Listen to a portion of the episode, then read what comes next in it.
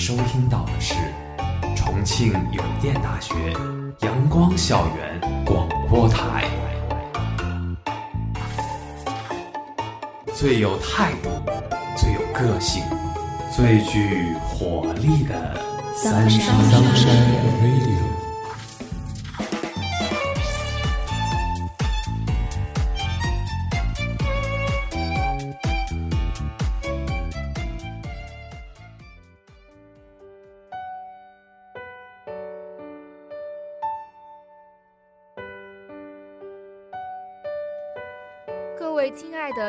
朋友们，大家下午好，欢迎收听今天的阳光校园广播台，我是主播柠檬，我是主播榆木。我们今天的节目是漫步网络文学。最近，一则作者被黑客大佬盗号改文的奇闻火了，甚至冲上了知乎热搜榜第二，只因看不惯网文作者的更新。就盗了原作的号自己写，这年头，黑客的业务已经这么广泛了吗？而且写的还不错，不仅帮作者把不合理的剧情大纲修改了，还自己更新两万字。最后不忘自己的老本行，给作者电脑修了防火墙，并提醒他别乱点手机上的链接，小心再被盗，傻瓜。这一波令人啼笑皆非的操作，很快就引起了网友的热议。有人认为，这是作者的拖更、太监或营销的手段。毕竟网文中有过许多这类前科，包括但不限于中彩票、滴血认亲、妹妹代笔、女装遇到真爱。黑客改大纲，大概是借鉴了之前。网上黑客黑进用户电脑，发现是网文作者的段子。无论是真是假，大开眼界之余，我们也能发现，近年来网络文学越来越活跃于大众面前，其火热程度与日俱增。不管是男频还是女频，都一片欣欣向荣。网络文学到底为什么这么吸引人？今天。我们就来聊一聊这个日趋火热的话题——网络文学。网络文学以网络做媒介，乘着网络发展的东风，青云直上，连年壮大。相较于更加深厚的纸质文学作品，网络文学凭借着轻松、浅显的亲民内容得到大众的青睐，逐渐渗透进大家的生活。成了大多数人必不可少的休闲方式。于墨，你有看过什么火爆的网络小说吗？我看过不少，最近在播的《你是我的荣耀》就是我早年间看过的小说。当时我们女生公寓传着看这本书，因为这本书所讲述的爱情是明星和国家科研人员的，与其他小说题材完全不同。再加上我们对明星和科研人员的生活都不了解，所以在好奇感的驱动下，就会不停的阅读。当然，小说的情节安排也跌宕起伏，代入感强，所以听说这本书要被影视化时，我欣喜若狂。那么柠檬，你有什么看过的火爆的网络小说吗？我最喜欢的一部网络小说叫做《明朝那些事儿》。它是一部网络连载历史小说，它主要讲述的是从一三四四年到一六四四年这三百年间关于明朝的一些故事。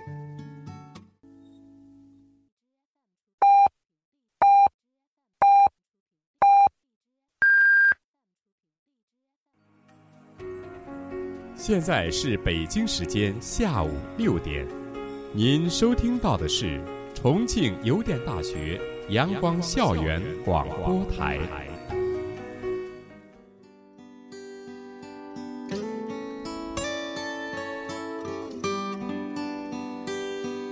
以史料为基础，以年代和具体人物为主线，并加入了小说的写法，语言幽默风趣。对于明朝十七帝和其他王公权贵和小人物的命运进行全景展示，尤其对官场政治。战争、帝王心术琢磨最多，并加入对当时政治经济制度、人伦道德的演绎。这本书也增强我对历史的了解和兴趣。文字叙事是一门利用想象力调动参与感的表达艺术。相比视觉语言，文字语言是低语境的、抽象的，往往蕴含着更大的信息量和更深的所指意义，引导读者从看故事到感受故事，再到体验故事。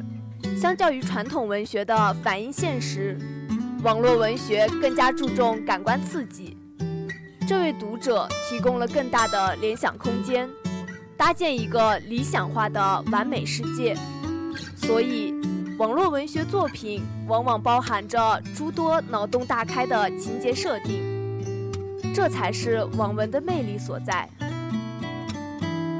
小心翼翼地圈一块净土，远离当下的一切，管他考试的压力，亦或是生活的重担，通通抛下，暂且放纵，忘却自我。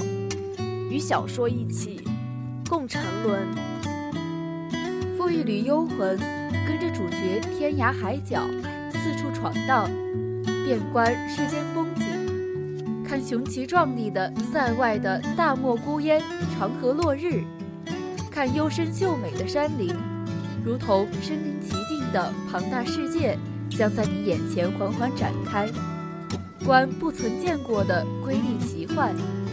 经历友情、亲情、爱情，看看一个孤单的灵魂如何跨越漫漫征途，找到属于他的火，拥抱温暖。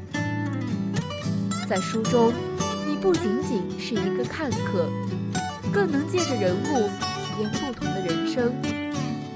或鲜衣怒马，仗剑天涯；或兢兢业业，白手起家，凭借自己。打造自己的商业帝国，或者重回年少，重温校园的嬉戏笑闹。记忆于文字，亲手构建寄托心底净土的乌托邦，让灵魂自由徜徉在思维的理想国。这些数不胜数的新奇体验，吸引了大批读者。读者对小说爱得深沉。他们愿意为之付出时间和金钱，这样的投资带动了网络文学市场的竞争，于是行业迅速崛起，开花结果，优秀作品也如雨后春笋，纷纷冒芽。渐渐的，低级不再是网络文学的指代词，网络文学也涌现了许多深刻又有内涵的文章。当小说不再浮流于表面，褪去轻松愉悦的表达方式，其背后隐含的深刻思想也丝毫不逊色于那些纸质的文学作品。字里行间氤氲而出的细腻情感，更是令人欲罢不能。不再局限于小情小爱，网络文学格局更广阔，从家国情怀。忠君爱国，为国为民，情愿战死沙场；到事业的热爱，为之付出自己的满腔热血，奉献无悔的青春；再到执着的追求梦想，跌跌绊绊；又或者仅仅是坚守心中善良，永志不忘。这些沉甸甸的诚挚感情，就像尘封的酒。历久而弥新，不随时间消散，反而愈加醇厚，散发出勾人的迷醉香味，吸引着一批又一批的读者前赴后继。人类生而向往美好，面对的现实不尽如人意，人们往往倾向于虚拟的幻想，本能的趋利避害。通过构造的完美世界实现精神的寄托，而另一方面，小说人物的刻画也更加立体。反派人物已经很少是单一平面化的反面人物，他们也有着单纯快乐的曾经。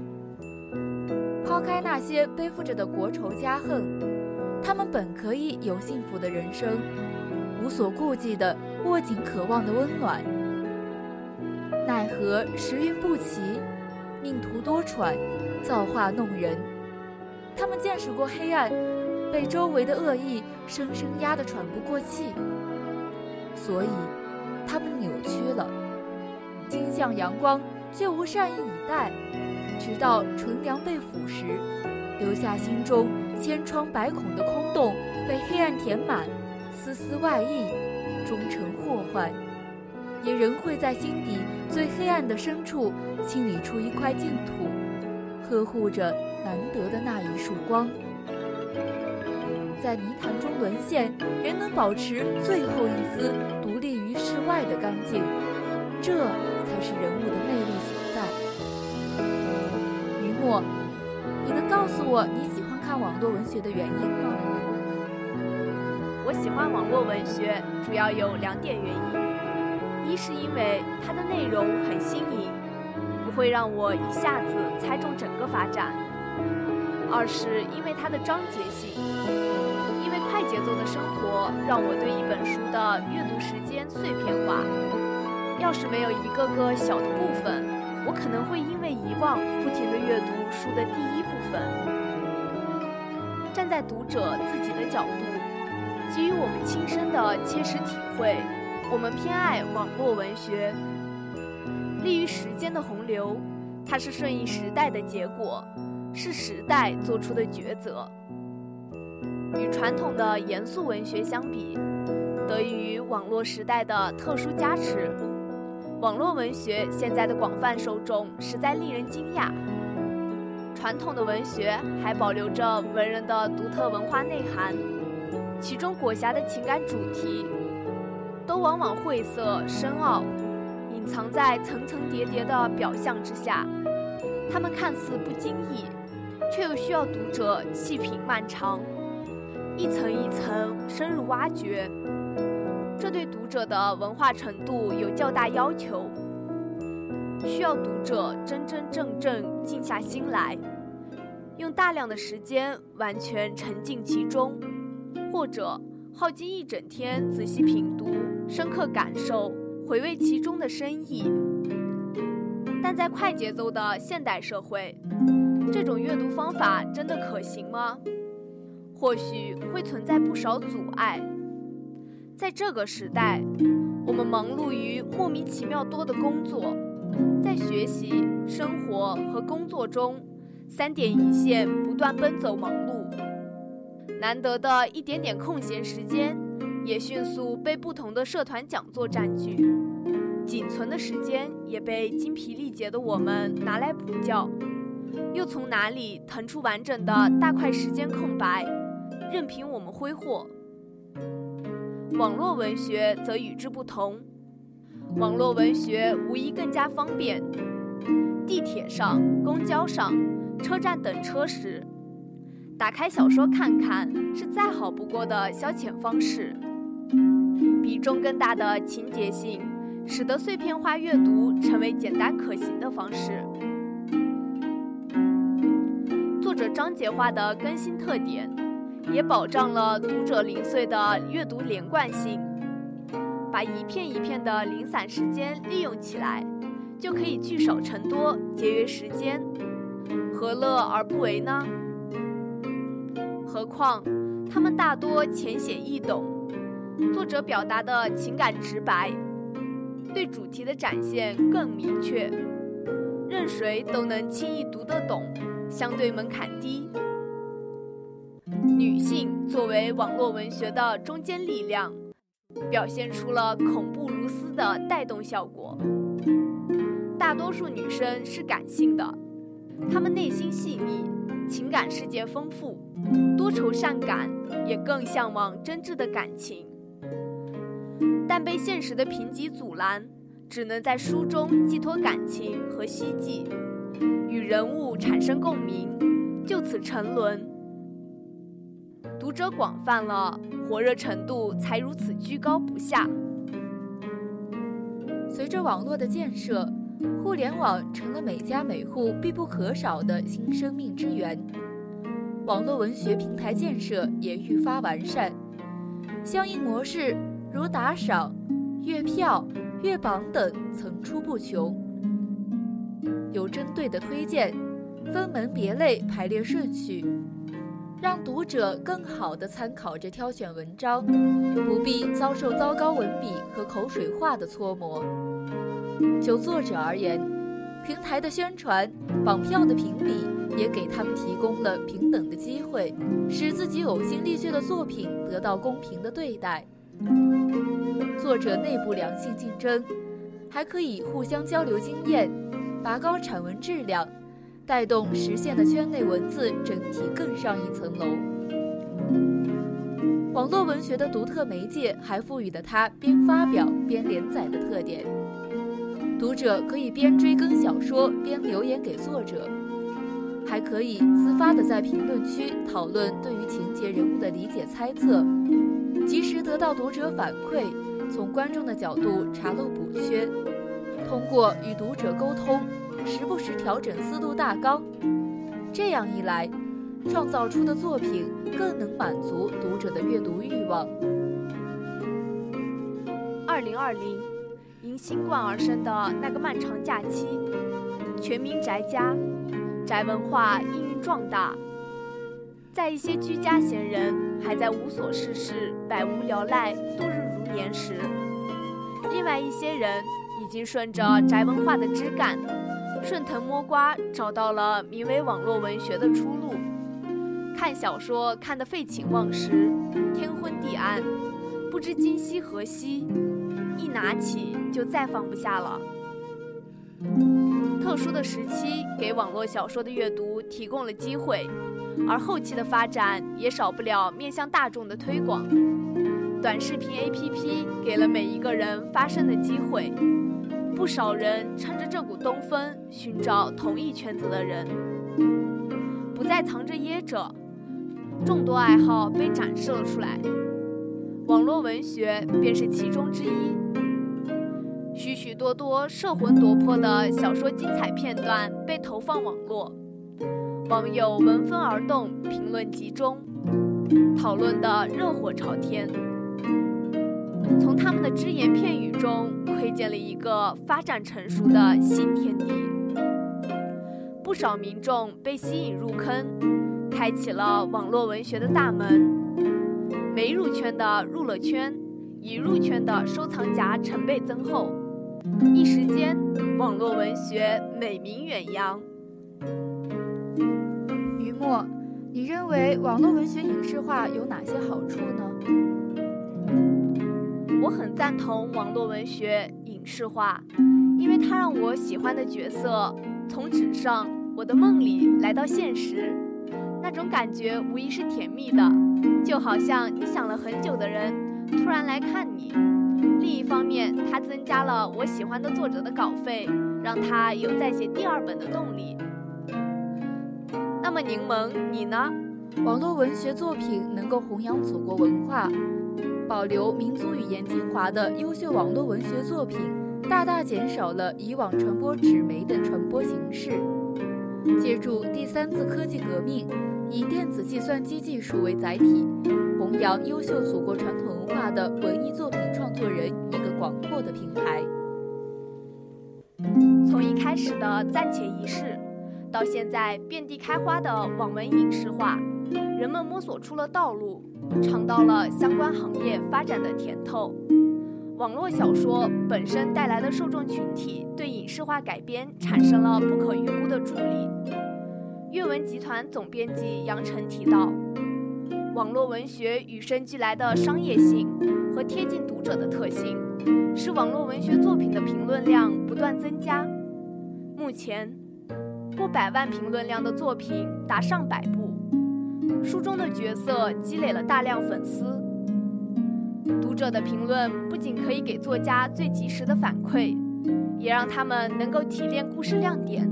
响应粉丝诉求，通过作家与粉丝共创，去探索人设的可能性。这种用户反馈不仅可以为作者提供创作参考，也可以为编剧提供改编的方向。作者在网上发表网络小说后，受众群体在网络上寻找、选择自己喜欢的小说类型进行阅读。成为粉丝后的书迷，有时还会将小说安利给周围的朋友、家人，甚至是陌生人，表达自己对于作品的喜欢。甚至小说的文字阅读已经不能满足他们对于小说故事内容、情节的喜爱程度了。他们强烈渴望网络文学 IP 能够影视化，通过演员的表演，更加直观化的体现小说内容。像是走红的现实题材网络 IP 都挺好，《大江大河》《小欢喜》《亲爱的热爱的》等等，这些作品是既叫好又叫座，赢得了许多人的喜欢。而且网络小说内容娱乐性强，情节紧凑，更加符合大众口味，改编出来的影视也更加吸引观众。目前网络上评选出了当代网络文学四大名著，分别是《斗罗大陆》《斗破苍穹》《全职高手》及《凡人修仙传》。这次评选并非仅根据作者文笔优劣来评定，市场影响力乃是这次评选的主要依据。在当代网络文学四大名著中，我们可以看到网络文学明显的娱乐性特征。《斗罗大陆》《斗破苍穹》《凡人修仙传》三部作品均已进行了游戏研发，《全职高手》这部小说更是以 DNF 游戏背景为创作蓝本，《斗罗大陆》与《斗破苍穹》已被改编为漫画。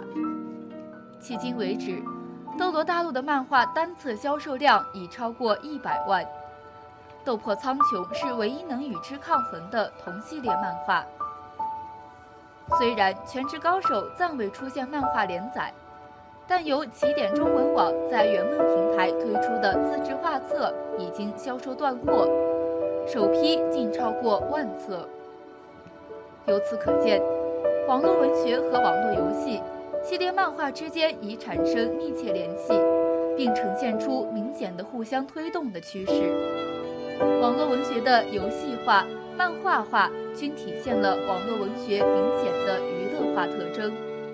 著名网络文学理论家欧阳有泉说：“网络文学是推免和祛魅的文学，它不再是文人生存方式和承担形式，而只是一种游戏休闲方式和宣泄狂欢途径。”从此，文学女神走下神坛，回归民间，与民同乐。形成自由而快意的文学亲和力。另外，网络小说题材众多，为影视剧创作提供多种选择。由于千篇一律的影视剧本，现在的国产剧套路化严重，被戏称为“看了第一集我都知道最后一集讲啥了”，狗血的剧情接连不断。就算在一开始吃香，在经过许多年的审美疲劳，观众难免腻味。这种时候，网络小说丰富多变的题材种类，无疑是雪中送炭。现有的主要网文题材可以大致分为十大类：玄幻小说、仙侠小说、都市小说、历史小说、科幻小说。灵异小说、竞技小说、网游小说、军事小说以及二次元小说。小说题材众多，影视剧选择也多种多样，像是玄幻电视剧《斗破苍穹》，仙侠类的电视剧《诛仙》《仙剑奇侠传》，以校园故事为背景的《微微一笑很倾城》。网络文学确实令人沉醉，我们沉溺于其中的曲折离奇、温馨甜蜜，也因此这一圈子日益火爆。但是，正如熊熊烈火烧过，止于灰烬，当下正火的网络文学也发展出许多乱象。读者阅读时浮躁，被外物吸引，不能真正的沉浸入书中的世界。小说圈与影视圈的交融，不仅带来了更多的读者，也带来了冲突。基于对影视化质量的担忧，大部分网络文学读者抗拒小说影视化，担心剧情的魔改会毁了心中构想出的白月光。这些被冒犯的读者对剧迷同样没有好脸色，二者之间关系势如水火，一言不合就都冲动起来，往往弄得评论区乌烟瘴气。长此以往。本应拿来和谐交流、沟通思想的书评影评区四处狼烟，不少不理智的粉丝处处引战，到哪都是一片骂声，恶意肆意流窜，曾经我们共同守护的那份美好悄然远去，再找不到踪迹。网络文学小说的火爆，也带来了一部分饭圈文化。在这个万物皆可饭圈的时代，他们自称书粉，拥护自家小说，拉踩别家小说，在不合时宜的环境下强行安利，这种不分场合、不注意分寸的行为，就难免让人心生厌恶。他们看小说更像是追星，关心的似乎只是我粉的小说你有没有看，而不是讨论小说本身的内容。我们总能看到这样的评论：这家书粉素质太差了，瞬间就对小说无感了。书粉的低龄化更是加剧了这种问题。低龄的读者们思考问题还不成熟，容易冲动行事，所体现出的素质感人。就因为所谓书粉的招黑行为，有些作者甚至被网络暴力，心灰意冷之下选择退网。小说圈子乱象进一步升级，引发圈内混战。究其根本，是读者对小说内容关注少，内心浮躁，他们更愿意讨论其他无足轻重的八卦内容。随着作者作品的数量激增，浑水摸鱼、滥竽充数的行为数不胜数。不仅如此，网络小说创作标准与要求很低。任何人都能够在网站中申请账号进行创作与投稿，并且没有严格的题材规定，一切根据作家的想法进行创作。由此，网络小说改编的业余性会很高，因为大多数网站的发表门槛低，创作随意的文章就多了。作者的文笔稚嫩，文章干瘪，逻辑混乱。整篇都散发着浓浓的套路气息，文章粗糙，内容也枯燥，思想内涵存留于表面，只一味地写些低端的复刻版，实在让人看得煎熬。写文章实际是一个传递的过程，写作时从作者传递给人物，在阅读时读者又从字里行间汲取。人物的酸甜苦辣，我们看在眼中，产生得了情感共鸣，才能叫做鲜活。一旦文字没有了灵魂，书中人物便如提线木偶，苍白又麻木，文学将变得廉价。作为网络文学界最大毒瘤的盗版侵权行为，更是让我们无穷应对。不是正版打击力度不大，实在是敌人太生猛。现在的盗版网站，抗过无数次围剿，越来越强大，甚至阅读体验高于正版。有网友说，正版文学被和谐章节还缺斤少两，盗版比正版更新还快。盗版没有错字，被和谐的文字他帮填上去，章节也无缺失，观看体验比你正版有过之而无不及。说白了，主要是没钱。结论：盗版强于正版。最有名的盗版网站比趣阁曾盗版过一本书，在作者太监的情况下，比趣阁找了写手去写文章，最后甚至与原作者打官司获得了版权。这样荒唐的事并不少见。网络赋予文学高流动性的同时，也方便了抄袭的动作。前有郭敬明《梦里花落知多少》。抄袭庄语圈里圈外，于震宫锁连城抄袭琼瑶《梅花烙》，后有唐七公子抄袭《大风刮过》。能在确凿的证据面前矢口否认，还能心安理得地混得风生水起。著名影评人谭飞发微博说：“一个靠抄袭起家的编剧在台上振振有词教育别人如何演戏，旁边人讨好似的说一些不咸不淡的话。”另一个靠抄袭起家的导演在台上振振有词，认定不会演戏的小鲜肉未来大有作为，旁边人面面相觑。这就是中国影视圈的现状，这就是中国演技节目的现状。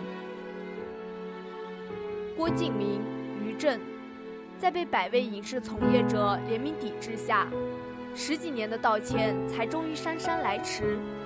但正义的光并不能映照在每个人的脸上，大风刮过的桃花寨终究只能笼罩在三生三世十里桃花的阴影之下。唐七公子，一个厚颜无耻的抄袭惯犯，不仅仅抄袭，还要去原作者面前炫耀抄袭得来的成就。他叫原作者给他写序，给他洗清抄袭嫌疑。他的编辑给原作者寄书。向这个作者嘲讽原作题材不好，出不了书，最后还嚣张放话：“你的小说不火，我帮你火。”但是大风刮过是个侠女，她不在乎唐七，她只心疼自己的心血。原创作者们辛辛苦苦，也许一小时码出来的字，看起来几分钟就没了，抄起来一秒钟就好了。他们费尽心血。晚上睡觉的时候都在构思，他们所付出全部心血的人物，对他们来说是活生生的。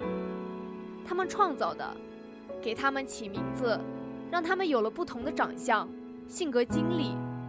他们所呕心沥血的，如果被别人抄去，改变一下性别，换掉名字，就变成了另一个人，连他亲妈都不认识了。他们费尽心血，甚至拿一分报酬，只是因为喜爱。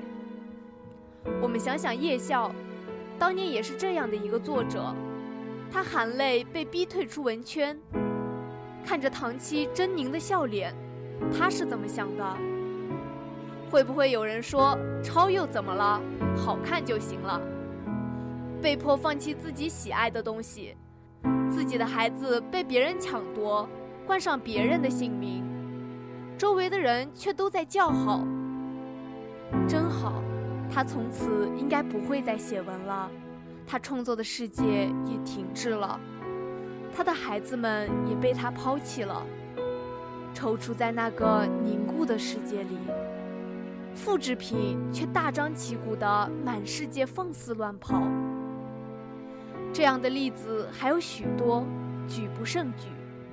事实令人心酸，自己的心血为他人做了嫁衣，几百个日日夜夜伏案而作，字字泣血，一字一句皆出自肺腑，其中蕴含的感情怎能用一个“抄”字轻飘飘带过？千言万语汇聚于心，只出口一句：凭什么？凭什么你抄袭者名利双收？凭什么你抄袭却获得了版权，最终反倒是原作者退圈了事？纵使法律还有漏洞，但群众眼睛雪亮，公道自在人心。柠檬，你认为抄袭事件有什么影响呢？抄袭对于原创作者的伤害是巨大的，也是对于社会主流价值观的亵渎。如果任由抄袭者肆虐，不做丝毫反抗，原创作者就会越来越少，助长了抄袭的风气，犹如劣币驱逐良币般，我们也很难再看到优秀的文学作品。那么，于木，你有什么看法呢？我认为，抄袭对原创作者、对读者都是一种不尊重，更是对写作这件事的侮辱。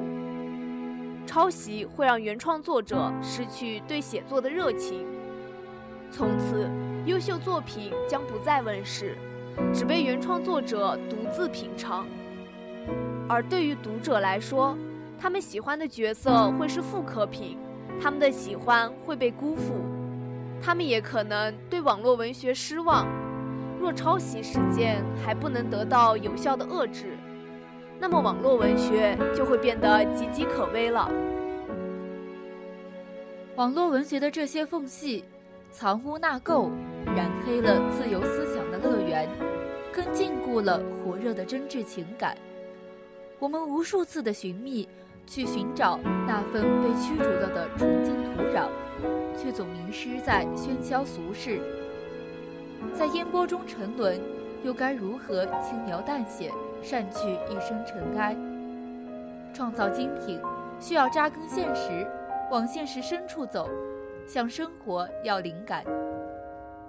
有创作者指出，如果不具备对现实经验的处理能力，不具备对时代精神的表达能力，网络文学就真成了长不大的孩子。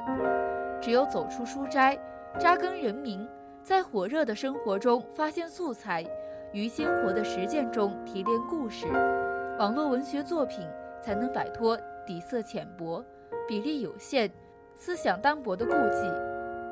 近年来，《大国重工》《明月渡关山》《大义凛然》等作品广受好评，《大江大河》《小欢喜》等由网文改编而来的电视剧赢得口碑和收视双丰收。正是源于对历史现实的准确描摹和深刻关照。如今，越来越多的网络作家走向现实题材的广阔天地，以新时代生活经验激发类型写作活力，使网络文学总体艺术水准明显提升，思想内涵进一步深化。人类对于故事的喜爱是共通的，中国网络文学的特质恰恰是能够讲出温暖人心、激荡奋进的好故事，扎根中国大地。书写时代先声，讲好时代故事，在提高创作质量上持续发力，我国网络文学的提质增效和高质量发展之路必将越走越顺畅。而对于我们读者，也要洗去铅华，去掉浮躁，唯有内心真正的宁静淡远，才能隔绝外界的浮躁。任你风波几何，我自岿然不动。浮躁对我们生活的影响是巨大的，我们往往只顾着抬头望着成功，却没有留意前面路上的坑，一不留神就栽进了坑里。人生一辈子，说长不长，说短不短，真实存在的只有当下这一刻，过去与将来都是虚无缥缈的，过去充满了遗憾和不满。而未来充满了风险和不确定，只有当下才是你值得注重和体验，每一刻的进步和收获才是幸福的关键。因此，仰望星空也要注意沿途好风景，奋力奔跑也得放任心灵去慢旅，我们才能脱去浑身束缚，抛开杂念。放纵自己，沉向独属于自己的广阔天地，纵情于字里行间的绵绵情意，暂时性的封闭自己，不去理会外界熙熙攘攘、历来历往，专注于手中事，做到全神贯注。此外，抵制抄袭乱象，我们也义不容辞。对于抄袭这种没有明确标准的行为，要有自己正确的认知，已经被实锤抄袭的当然要抵制，但也不能去辱骂对方，可以选择忽略、举报、投诉，给别人避雷，这些都是很好的方法。对于那些争议较大、没有办法认定是否抄袭的，可以选择根据自己的情况进行忽略，或者艾特一些专业的人士来进行鉴定。总而言之，对待抄袭不要听之信之，要有自己的判断，也不要肆意辱骂。抄袭是违法的行为，在网络上肆意辱骂他人也是违法的。要通过科学合理的方法抵制抄袭，维护原创的权益。爱意东升西落，浪漫至死不渝。漫步于文学构建出的世外桃源，肆意起舞，放飞不弃的爱恨情仇，留恋其中，在旖旎又静谧的虚界徘徊。丢掉浮躁，纵真情流露，融入不枉的现实。慢下来，慢下来，纵有许多不尽如人意的乱象，我们也可以致力于亲手搭建和谐的壁垒。所爱隔山海，山海亦可平。愿我们在烟消散尽的日子里重逢。今天的节目到这里就结束了。我是主播于木，我是主播柠檬。如果你想收听我们的更多节目，欢迎在荔枝搜索电台“重庆邮电大学阳光校园广播台”。如果你有好的意见或者建议，可以在新浪微博搜索“重庆邮电大学阳光校园广播台”，或者关注我们的官方微信公众号“重庆阳光校广”。重庆邮电大学阳光校园广播台。更多精彩等你来。